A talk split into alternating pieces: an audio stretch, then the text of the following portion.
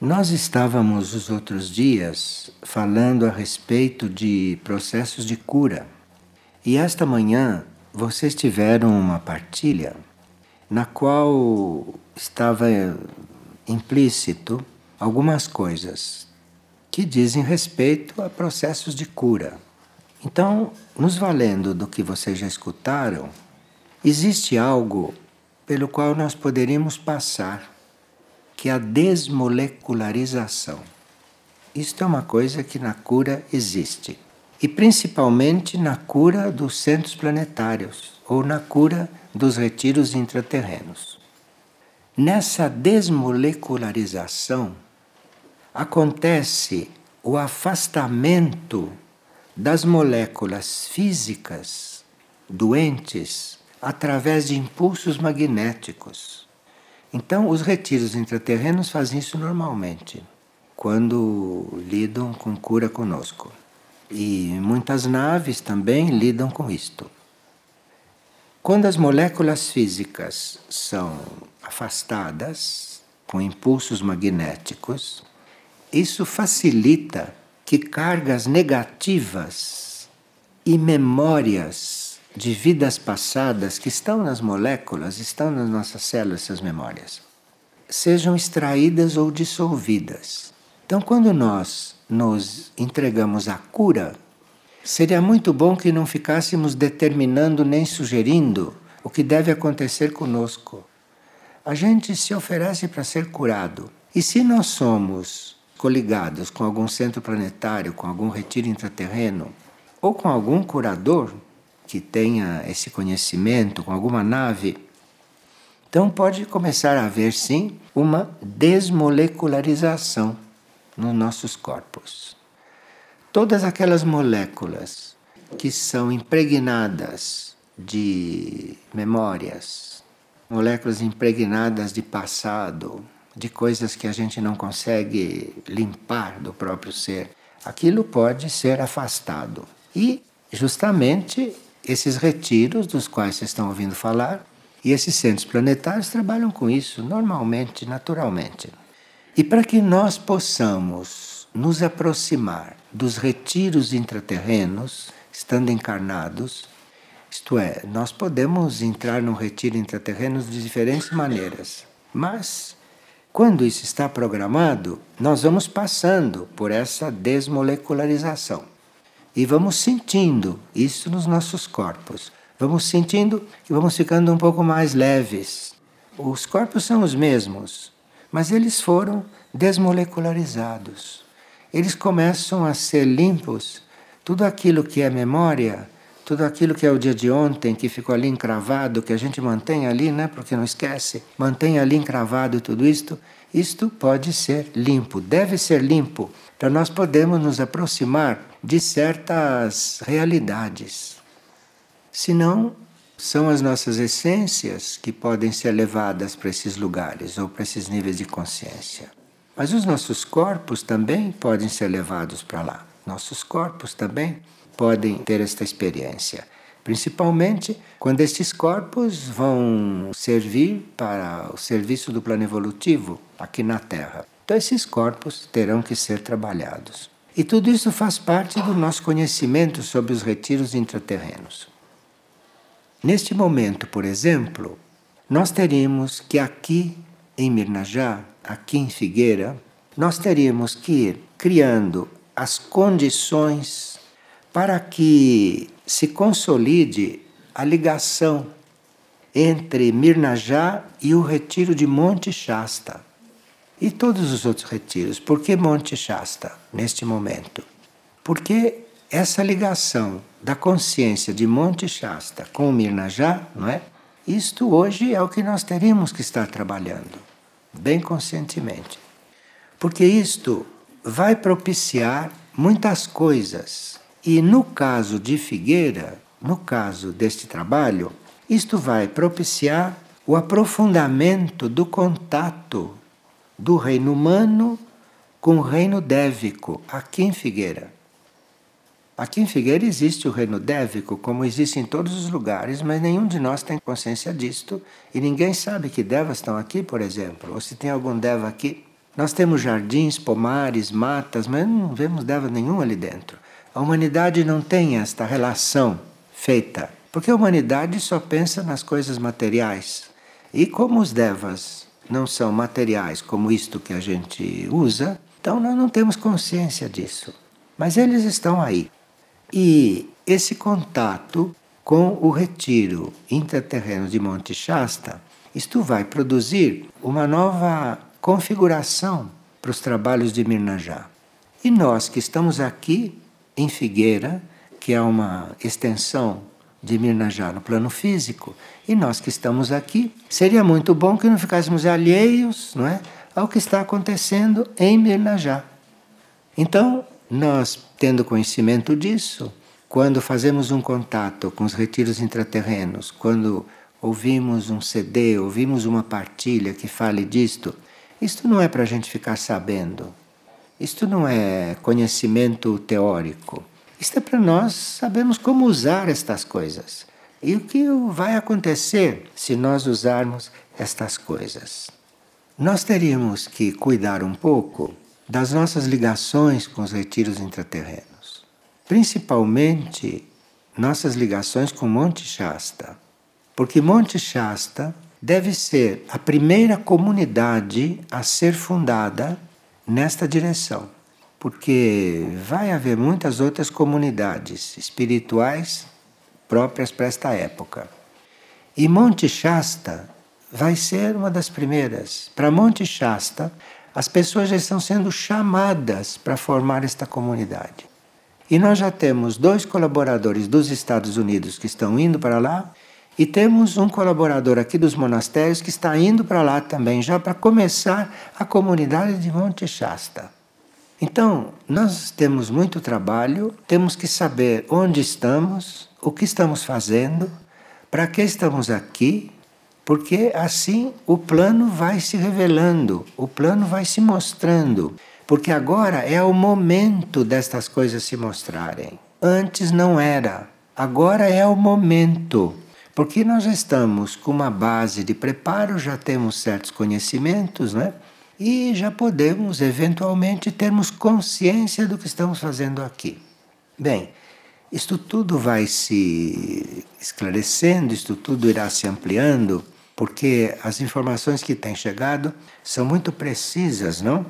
estão realmente nos convidando a irmos tomando consciência desses retiros e também dos centros planetários que já conhecemos, mas que não temos ainda um certo conhecimento a respeito deles. Agora, por que será que Monte Shasta tem que acontecer primeiro? Ou todos os esforços, todas as energias estão sendo encaminhadas para Monte Shasta? porque o karma da nação americana é um dos karmas mais graves do mundo.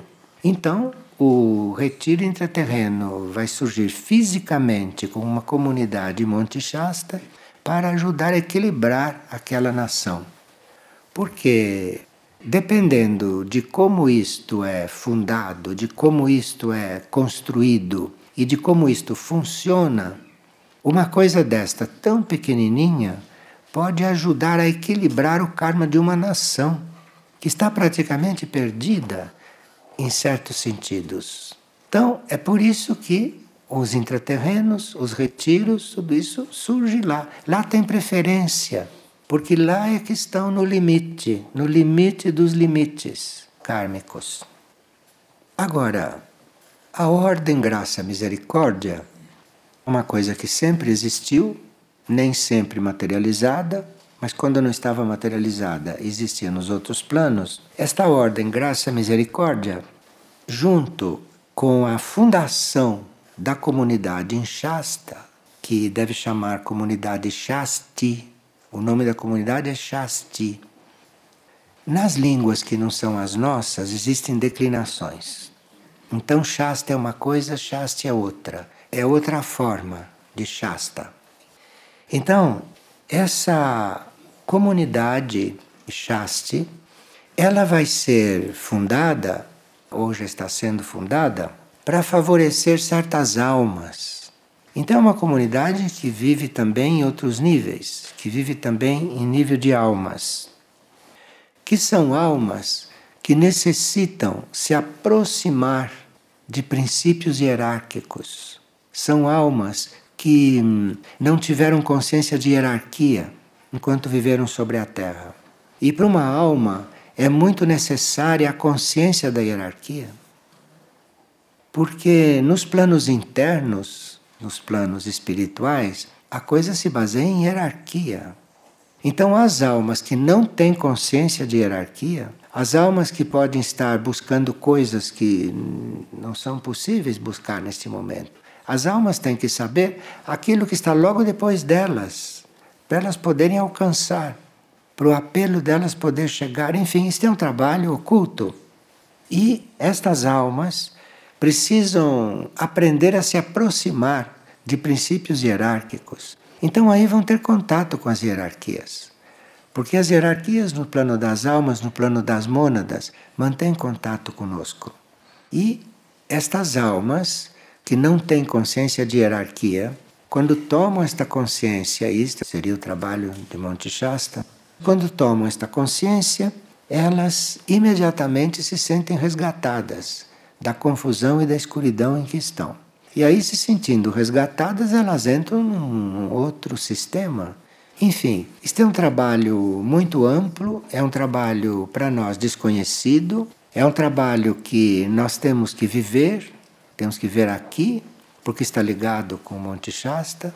Então, são coisas que nós teríamos que colocar nas nossas orações, nas nossas reflexões, colocar para dentro. Pergunte ao seu interior. De repente, o seu eu interior lhe manda um sonho que coloca o ponto exatamente que você tem que conhecer sobre essas coisas. Dirá alguma coisa para vocês.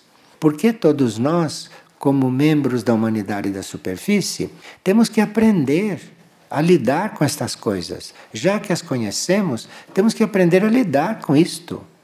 A gente precisa realmente estar aberto aberto para o conhecimento interno para o conhecimento interno das coisas. Por quê? Veja, a maioria das coisas que nós temos que resolver em nós e fora de nós, a maioria das coisas tem que ser primeiro resolvidas interiormente. Depois, aquilo que ficou resolvido lá dentro se projeta aqui fora. E aí resolve aqui fora. Se não se resolve nada. Senão você muda só uma coisa de configuração. Aquilo não mudou coisa alguma, mudou só a configuração. Então precisa aprender a resolver as coisas dentro e aquilo se reflete aqui fora. E quando reflete aqui fora, está tudo feito naquilo que deve ser feito. Uma pessoa diz: Sonhei que eu começava a limpar meus pés e depois eu via irmãos tendo a mesma consciência desta necessidade, mas sem eu falar com eles ou eles verem o que eu fazia, como se formássemos uma rede silenciosa. Então, estes seres estavam vivendo atributos do monastério. No setor cura, no número 6, está escrito: viver secretamente de forma que quem está limpando os pés não tem nada que mostrar para o outro que está fazendo isto. Então aqui havia seres vivendo este atributo, viver secretamente. Agora, nesse mesmo item da cura, nós temos o 10 e o 12, que também diz respeito a esta atitude que esses três estavam tomando. O número 10 diz: renunciar a interferir na evolução dos demais. Então, se alguém está fazendo a sua purificação, nós não temos nada que interferir. Nós fazemos a nossa e ele faz a dele. Isto é muito importante. E no número 12, ter a sublime neutralidade como permanente exercício. Nós não temos que nos alterar com o que o outro está fazendo manter a neutralidade. Então vocês veem que esses atributos, eles são várias notas a respeito da mesma lei. Principalmente estes, esses grupos de 12, pertencem a uma mesma lei. E assim as leis vão se sintetizando, até que a gente chegue um dia a cumprir a lei única. Nós não podemos estar totalmente dentro da lei, não podemos estar na lei única ainda, mas temos então esta lei única subdividida por várias outras. E assim podemos ir nos identificando e podemos ir nos transformando. Então, os três tinham a mesma consciência, mas sem sequer se comunicar uns com os outros. Então, tinham a mesma consciência. Então, nós estamos nos preparando de várias maneiras para um dia estarmos vivendo a lei única. Então, aqui vamos repetir número 6, cura. Viver secretamente. Cada um de nós vai entender isto à sua maneira e vai viver isto também no seu nível de consciência. Mas é muito importante que a gente estabeleça um contato com esses atributos, porque esses atributos irão nos harmonizando entre nós e aí ficaremos como grupo, não muito mais unidos, muito mais coesos, muito mais enfocados não nas leis, e isto vai fazer com que o trabalho seja muito maior, porque aí estaremos mais unidos. As nossas uniões não são nas coisas terrenas, isto não existe. A nossa união é na nossa alma, no nosso espírito. A nossa união é feita através da lei que todos estamos seguindo, compreende? Então existe uma lei nós todos vamos ao encontro desta lei até nos identificarmos completamente com ela, e é aí que começa a união. E é aí que existe a união entre os seres, que não se limita a uma união só entre pessoas, o que seria só uma parte das leis da criação ou da lei da criação, mas significa a nossa união e a nossa reunião com também os outros reinos: o reino animal, o reino vegetal e o reino mineral. Enquanto nós não cuidarmos da nossa união com os outros reinos, não há possibilidade, não há base em nós de fazermos união entre nós no reino humano.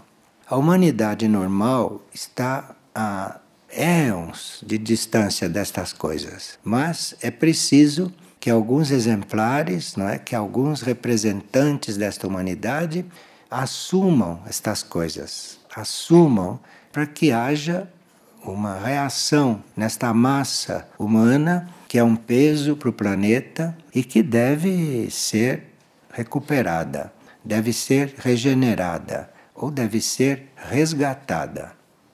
E cada um de nós que vai tomando consciência destas coisas não deve achar que não é capaz de assumir esses pontos.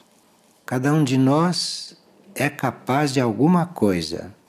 E à medida que assumimos esta coisa, vamos tendo as nossas forças redobradas, porque nós teremos que equilibrar aqueles que nada fazem, de forma que para nós é uma verdadeira graça estar contribuindo para o equilíbrio desta forma.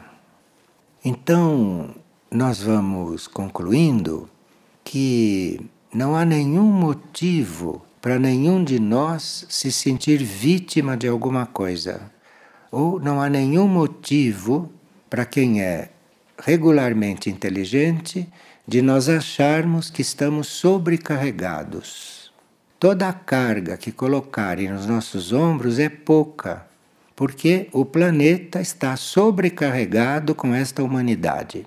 Então nós precisamos ter consciência destas coisas, nos liberarmos desses estados intranquilos, desses estados obscuros e realmente estarmos dispostos a abrir os olhos e olhar para a luz. Porque aí da luz virá tudo aquilo que é necessário para nós irmos manifestando o trabalho do plano e irmos ajudando ao plano evolutivo. E uma pessoa está perguntando qual é a diferença entre serviço e caridade. Serviço e caridade podem ser considerados dois aspectos da mesma lei. Nós sabemos que a lei é única, não é? E ela vai se subdividindo. Agora, serviço e caridade são aspectos de um, alguma outra lei. Serviço é uma lei da alma.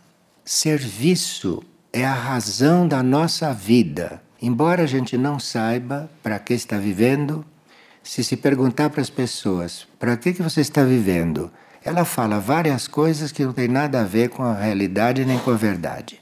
Então, serviço é uma lei da alma e é a razão da nossa vida. Nós estamos vivos, estamos aqui para servir. Servir ao quê?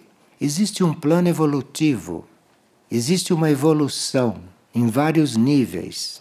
E no nível em que nós estamos, no nível evolutivo no qual nós estamos, ali nós deveremos servir ao plano, servir ao plano evolutivo. As almas têm esta consciência na sua essência. Nem sempre têm esta consciência na superfície. Quando encarnam, esquecem do que são, do que vieram fazer e assim por diante. Mas serviço é uma lei da alma. Então, a razão da vida é servir. Agora, caridade, que está dentro desta lei, num certo sentido, desta mesma lei, a caridade está ligada à compaixão. Compaixão é algo que faz parte de uma luz que não é terrestre. Compaixão veio de um planeta mais evoluído do que a Terra. E aqui na Terra, a compaixão foi manifestada por um ser que não era deste planeta, Buda. Então, Buda encarnou a compaixão aqui, neste planeta, e implantou aqui a compaixão. Mas o serviço também é uma lei universal e isto tudo tem a ver são leis coligadas, são termos coligados. E nós, nos aprofundando no serviço, ou nós exercendo a compaixão, vamos encontrar a união entre essas duas coisas. Quem começa a servir vai descobrir em si a compaixão e vai agir com compaixão, que é muito diferente de agir socialmente, de agir mentalmente. A compaixão é algo que aí amplia o serviço e vice-versa. São coisas que se completam. Pessoa pergunta: se a pobreza das pessoas que vivem nas ruas reflete o estado de suas almas, os que vivem na riqueza deveriam ser todos iluminados. Veja o que é a mente humana. Então pede que se esclareça este ponto. O que nós chamamos de pobreza não é só a pobreza material, não é só a falta de meios básicos, não? Porque isto pode também ser kármico.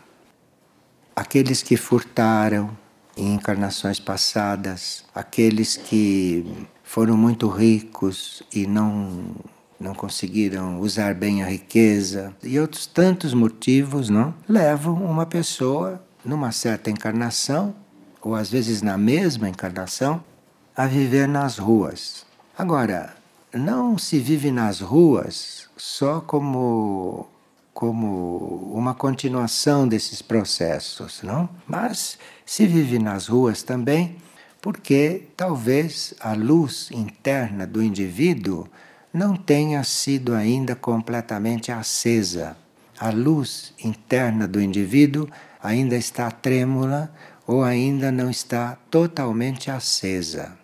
Então, nós não podemos julgar estas coisas e não podemos estar distinguindo um ou outro irmão nosso que está vivendo nas ruas, porque, primeiro, não temos esta visão, e segundo, não cabe a nós estar tendo explicações a respeito do que acontece.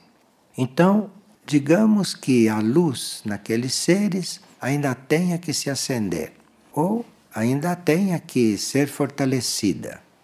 Isto é uma parte da questão.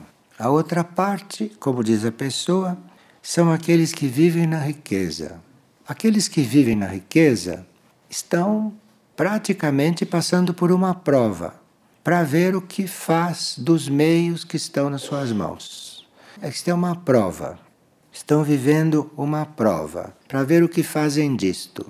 Esses que vivem na riqueza ou vão fazer um caminho ou vão, em algum momento, eventualmente, viver nas ruas ou ter outros, outros destinos. Mas por que, que quem vive na riqueza deve ser iluminado? A iluminação não tem nada a ver com isto. Nada a ver com isto. Clara de Assis vivia na riqueza e foi iluminada. E outros vivem na riqueza e vão para outros universos que são inferiores a este. De forma que estas coisas não podem ser definidas racionalmente. As nossas mentes não têm meios para compreender certas coisas. Então nós temos que unir a mente ao coração, temos que descer a mente para o coração, temos que fazer o coração subir para a mente, temos que fazer esta união entre mente e coração para termos uma maior clareza das coisas neste mundo, neste mundo que está feito assim como é e que está aqui para ser transformado.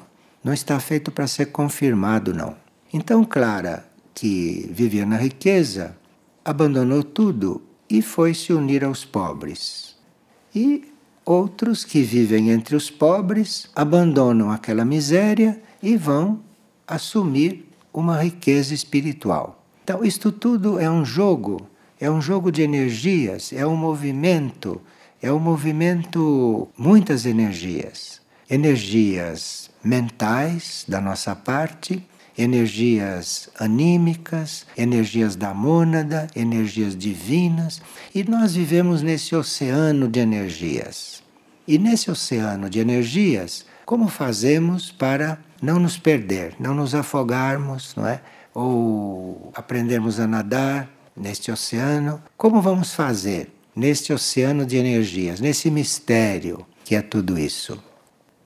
Nós vamos olhar para nós mesmos, perguntar o que somos aí dentro, que eu represento nesse oceano de energias. E enquanto não vem a resposta, se é que vem, você pergunta: que sou eu dentro deste oceano? E se oferece para participar desta vida imensa se oferece para participar disto aí. E assim você vai se encontrando dentro desta realidade. Agora, isto teria que ser a busca da nossa vida. Isto é a razão da nossa vida.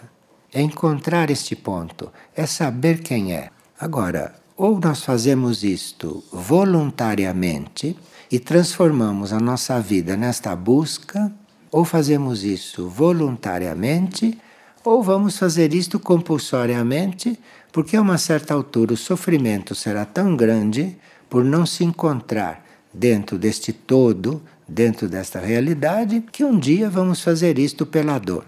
Há seres que fazem isto na alegria da entrega e fazem isso espontaneamente, e há seres que fazem isto na dor, no sofrimento, na mágoa e nesses caminhos obscuros e todos vão chegar no fim no mesmo ponto. Nós podemos escolher, nesse nosso estado evolutivo, nessa nossa condição humana, nós temos o livre-arbítrio para escolher um caminho ou outro, ou o caminho da alegria, do serviço, ou o caminho da dor e do sofrimento. Certamente vamos nos encontrar lá no fim. E nós vamos escolher o que queremos, que caminho queremos tomar.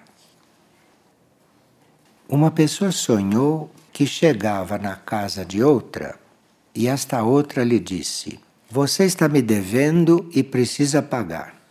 É a segunda vez que esta pessoa coloca esta pergunta aqui e ela está mesmo necessitando de uma resposta.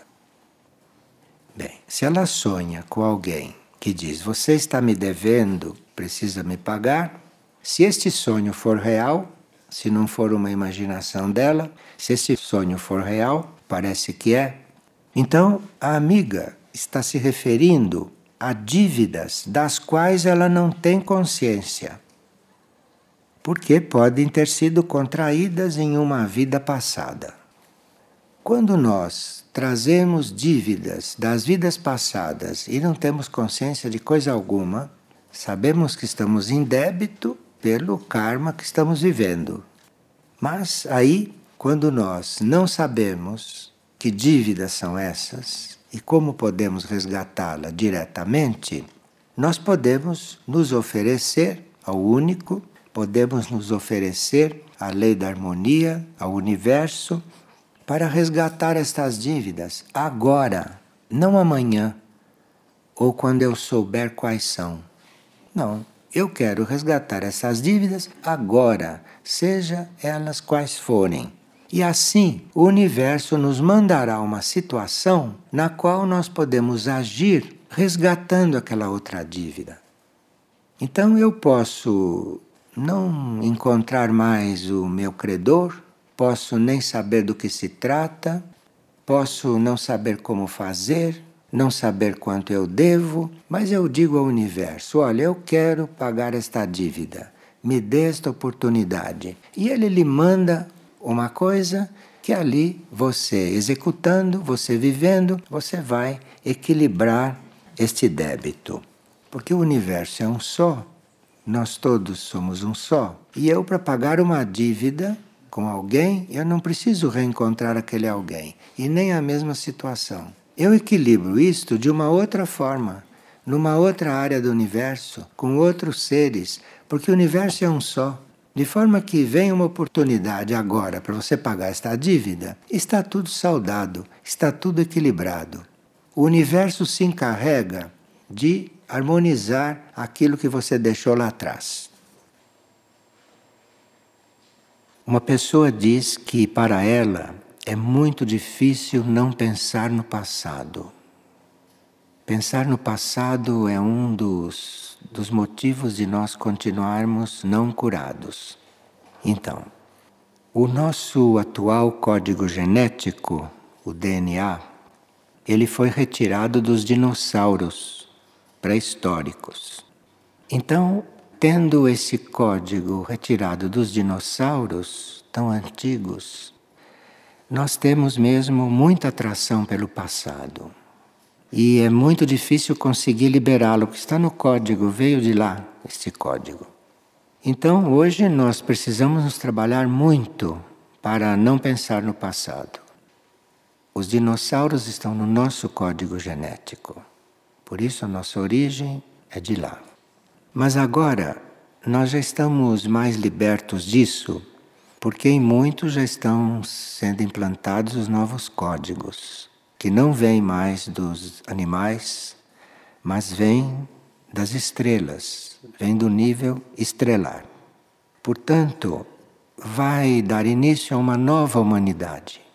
Então, em vez de nós termos um código do passado, nós vamos ter um código das estrelas, onde se vive em tempo real, onde não existe presente nem passado nem futuro na consciência. Aqueles que já se sentem tocados por um novo código, isto a pessoa pode sentir porque ela percebe que não se ajusta mais tanto às coisas como são, as coisas como foram implantadas na vida. Ela já sente que não está muito ajustada. Isto quer dizer que o novo código já foi implantado na consciência. Nós levamos um tempo para mudar o foco. Por exemplo, quase todas as pessoas que participaram de reuniões, de encontros, de trabalhos na área de ERCs, em geral receberam um novo código. Parece que receberam? Vivem como sempre viveram. Então é uma coisa que se implanta, mas nós precisamos aguardar que aquilo se implante, que aquilo se estenda, que o ser acolha aquilo. Então aí tem um trabalho consciente nosso. Aí tem um trabalho consciente nosso. Nós teríamos que colaborar com isto. Então, se temos assim alguns momentos em que não nos ajustamos a nada do que está aí, Seria preciso que a gente prestasse atenção nesses momentos e desse chance desse novo código ir se expandindo em nós. Porque isto é uma, um sinal de uma nova humanidade. A expansão desse novo código para aqueles que já o têm implantado, ainda não são todos que o têm implantado. Esta expansão vai depender da nossa receptividade, da receptividade, não, e da nossa disposição à transformação.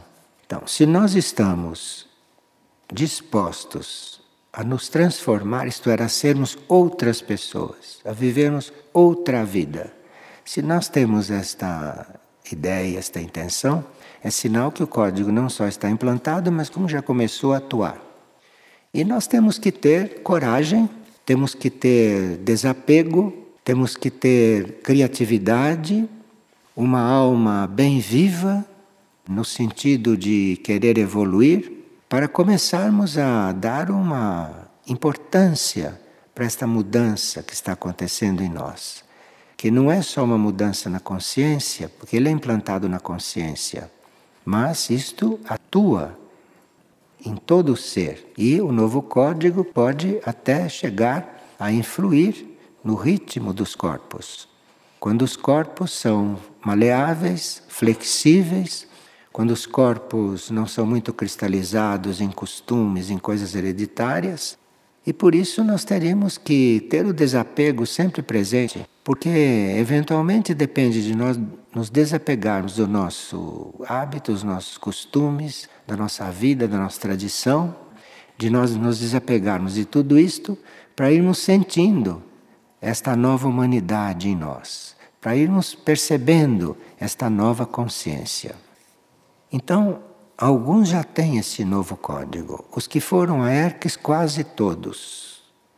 E nós temos uma certa responsabilidade, não, de manifestar isto de alguma maneira, de termos isto no nosso ritmo, de termos isto na nossa energia, de termos isto na nossa irradiação, para irmos colaborando na formação dessa nova humanidade.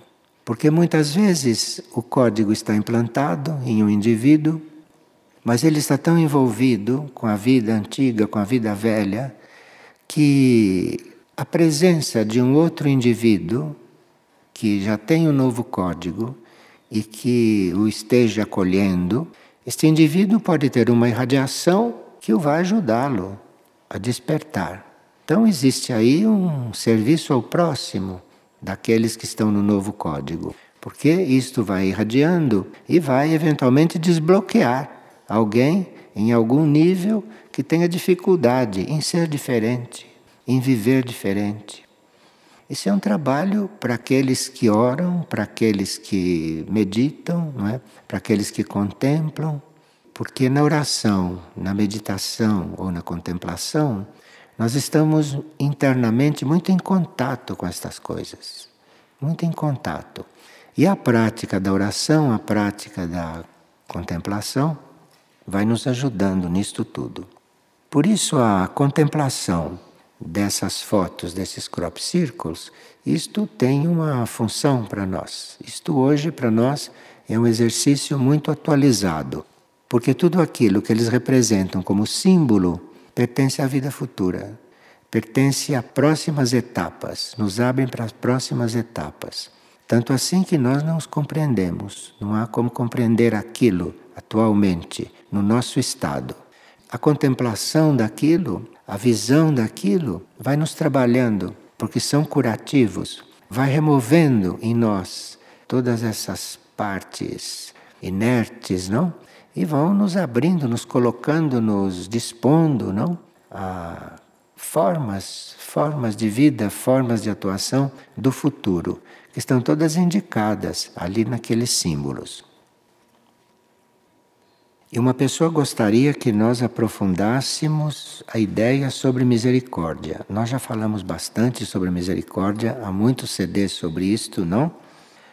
Mas nós começamos a perceber a energia da misericórdia, que não é terrestre, não, que é uma energia cósmica. Nós começamos a perceber a energia da misericórdia à medida que desapegamos dos vínculos terrestres. Apegados aos vínculos terrestres, nós só conhecemos misericórdia teoricamente. Mas para sentir a misericórdia, sentir o quanto o cosmos usa misericórdia conosco, para nós sentirmos isto e para nós começarmos a perceber a semente desta misericórdia em nós, é necessário que a gente vá se desapegando da terra, que a gente vá se desapegando de tudo aquilo que nos prende a esta terra. É um trabalho gradual e à medida que ele vai sendo feito e que nós vamos nos liberando desses laços, nós vamos começando a sentir misericórdia. E vemos o quanto é importante esta energia, quanto é importante nós sermos canal para a misericórdia quanto é importante nós sermos misericordiosos. Mas isso não está em nós, não. Isto é uma outra energia e nós vamos recebendo à medida que vamos nos desobstruindo de todos esses apegos de coisas daqui. E logo que a misericórdia começa a surgir e a desenvolver, nós começamos a sentir misericórdia pelos que continuam apegados. E uma pessoa pergunta: como devo fazer a união com Deus? Como posso fazer a união com este único, com esta vida única? Bem, nós seres humanos não conseguimos união verdadeira entre nós antes de fazermos a união com os outros reinos da natureza. Vocês percebem que o homem, uma parte dos homens, gostariam que houvesse união, né? Gostariam que não houvessem guerras. Uma parte gostaria que não existissem essas coisas. E que a humanidade fosse unida. Mas a humanidade não consegue se unir, até formando ministérios para fazer união planetária. Não adianta, porque não consegue isto enquanto não fizerem união com os outros reinos. Porque nós somos um reino da natureza. Temos três reinos irmãos: animal, vegetal e mineral. Nós precisamos, entre os reinos, estar unidos, para depois irmos nos unindo dentro de cada reino. Senão, por karma, não podemos nos unir. Ficam essas uniões formais. Se faz até contratos. Imagina como é frágil a união entre os seres. Se precisa fazer um contrato então você vê quanto isto é frágil. Se não faz contrato, se não registra o contrato, não tem união. Então aí precisa uma visão um pouco mais ampla disso. Enquanto você não faz a união com animal, com vegetal, com mineral, como vai fazer a união dentro do reino humano? Não há predisposição para isto. E se você vai se unindo com os outros reinos, isto cria um karma favorável e você vai então encontrando a união entre nós, que não precisa de documento nenhum, não precisa de nada formal esta união. É uma união pura. Mas isso a humanidade é desunida, porque inclusive continua comendo cadáveres de animais. Imagine se é o contrário de fazer união com os animais. Então nós estamos mesmo precisando de uma purificação global. Porque isto é antigo como mundo, tudo isto é conhecido como mundo, Sempre houve informações precisas sobre isto, mas a humanidade nem percebe. Então precisa realmente uma purificação global para que haja uma reação de certas forças dentro de nós que estão muito comprometidas pelos esquemas, estão muito comprometidas pelos pelos hábitos, pelos costumes, enfim, pela vida humana normal como é. Agora, esta união com Deus, que a pessoa quer saber, esta união com Deus chega um dia. Agora, quando nós oramos e enquanto oramos, fazermos reflexão sobre o que estamos fazendo, então se você está pronunciando uma oração, se você reflete sobre aquele conteúdo, se você trabalha aquele conteúdo, isto vai te predispor à união. Porque você começa a fazer uma união, enquanto não faz com animal, com vegetal, com mineral e com semelhantes, você na oração vai fazendo uma reflexão sobre o que está dizendo. E isto vai desenvolvendo a sua união com aquele conteúdo, com aquele sentido. E todo o sentido de uma verdadeira oração é para isso, é curador, é para união. Então, a oração tem um sentido que às vezes ela exprime, ela expressa, e se você fica fazendo união com aquilo, você vai aprendendo a fazer união, porque aquele sentido te cura da desunião. Muito importante isto. Fazer uma oração refletida, fazendo uma oração bem consciente. Então, isto vai te preparando, vai te aproximando para uma união maior. Através da oração, que vai produzindo em você uma, uma espécie de união com coisas maiores, com coisas mais profundas, com coisas mais abstratas, não é? Através disso, vão sendo lançadas no teu ser as bases para o ser começar com uniões maiores. Chegando o momento, a hora que houver uma maior conscientização no planeta, de forma que possa haver união entre os reinos, possa haver união entre os homens, não é? Eventualmente depois da purificação. Então, isto nós estaremos mais preparados. Podemos começar isto já. É muito importante para as pessoas que são conscientes não esperarem o amanhã para fazerem as coisas que devem. Isto é muito importante, porque você deixar para depois uma coisa que você já sabe que é para ser feita, isto pode, inclusive, fazer com que comece a sua desencarnação. Porque tem algo em nós, o espírito, que é muito vivo. E quando nós sabemos uma coisa e não praticamos, continuamos no velho, isto produz no espírito uma espécie de descontentamento, se se pode empregar esta palavra para o espírito, mas é uma palavra que todos nós entendemos o espírito começa a ficar numa espécie de descontentamento. E um espírito descontente começa a desencarnar. E ninguém percebe, nós também não percebemos. Não percebemos, porque é uma coisa tão gradual, tão lenta, à medida que ele vai se desprendendo, o nosso ser vai, com autodefesa, desenvolvendo outras coisas, então ele vai se afastando e o ego vai, os corpos vão substituindo, até quando podem, compreende? Porque são corpos trabalhados, é um ego trabalhado, mas ele vai se afastando e a gente vai substituindo. E há pessoas que levam 30, 40 anos para desencarnarem de vez, já vinham desencarnando. Então você vê uma pessoa tão instruída, uma pessoa que compreende tanta coisa, a vida dela não muda em nada, ela continua a mesma coisa. Será que ela está totalmente encarnada? Ou uma parte dela já está saindo, já está buscando outras vias e ela aprendeu, ela tem a prática de funcionar, fazer a prática de se manter. Tem muita gente assim. Então vive não mecanicamente, vive inteligentemente, com a inteligência humana, substituindo aquilo de, de verdadeiro, de essência, de espírito, que já está se desprendendo, porque o espírito realmente não aguenta ficar em certas coisas que ele já sabe que não é evolutivo. Isto tudo faz parte de uma ciência, isto tudo faz parte da ciência espiritual. E a, a, nossa ciência não tem nada a ver com estas coisas. Nossa ciência oficial é totalmente material e a psicologia, que também é parte dessa ciência, a psicologia normal é muito material também. A psicologia normal, para começar, ensina a gente a viver aqui, a resolver os problemas do ego. Então veja que, que ciência. Uma ciência muito material, ciência muito terrestre. E nós teríamos que, na ciência espiritual, irmos nos abrindo, mas irmos nos abrindo para sermos outros.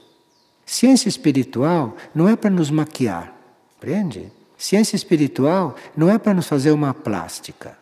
Ciência espiritual é para nos transformar. E se nós começamos a nos transformar, levados por esta ciência, nós vamos passando por outros processos. Vamos nos transubstanciando, vamos mudando as nossas partículas. Esse processo da transformação não acaba aqui, nas coisas que a gente decide mudar. Começam depois outras etapas e nos cabe fazer isto tudo no plano físico para restituirmos esses átomos em outras condições. Não restituirmos esses átomos para a Terra ou para o universo como recebemos, ou pior do que como recebemos. Existe um trabalho nosso com os átomos, mas para isso nós precisamos nos interessar pela ciência espiritual. Temos que nos interessar por isso. Há muitos conhecimentos já de ciência espiritual. Nós temos que ir nos preparando. Que há, por exemplo, a cura espiritual, que hoje está a cargo de Aurora, está a cargo dos centros de cura, está a cargo de entidades, curadores. São todas coisas que nós temos que fazer sozinhos. Tudo isto que você vai a um lugar para passar por cura espiritual, isso você faz dentro de você. Percebe? Então, esses centros planetários têm muito que nos ensinar, têm muito que nos ensinar e, portanto, temos que ficar abertos a eles.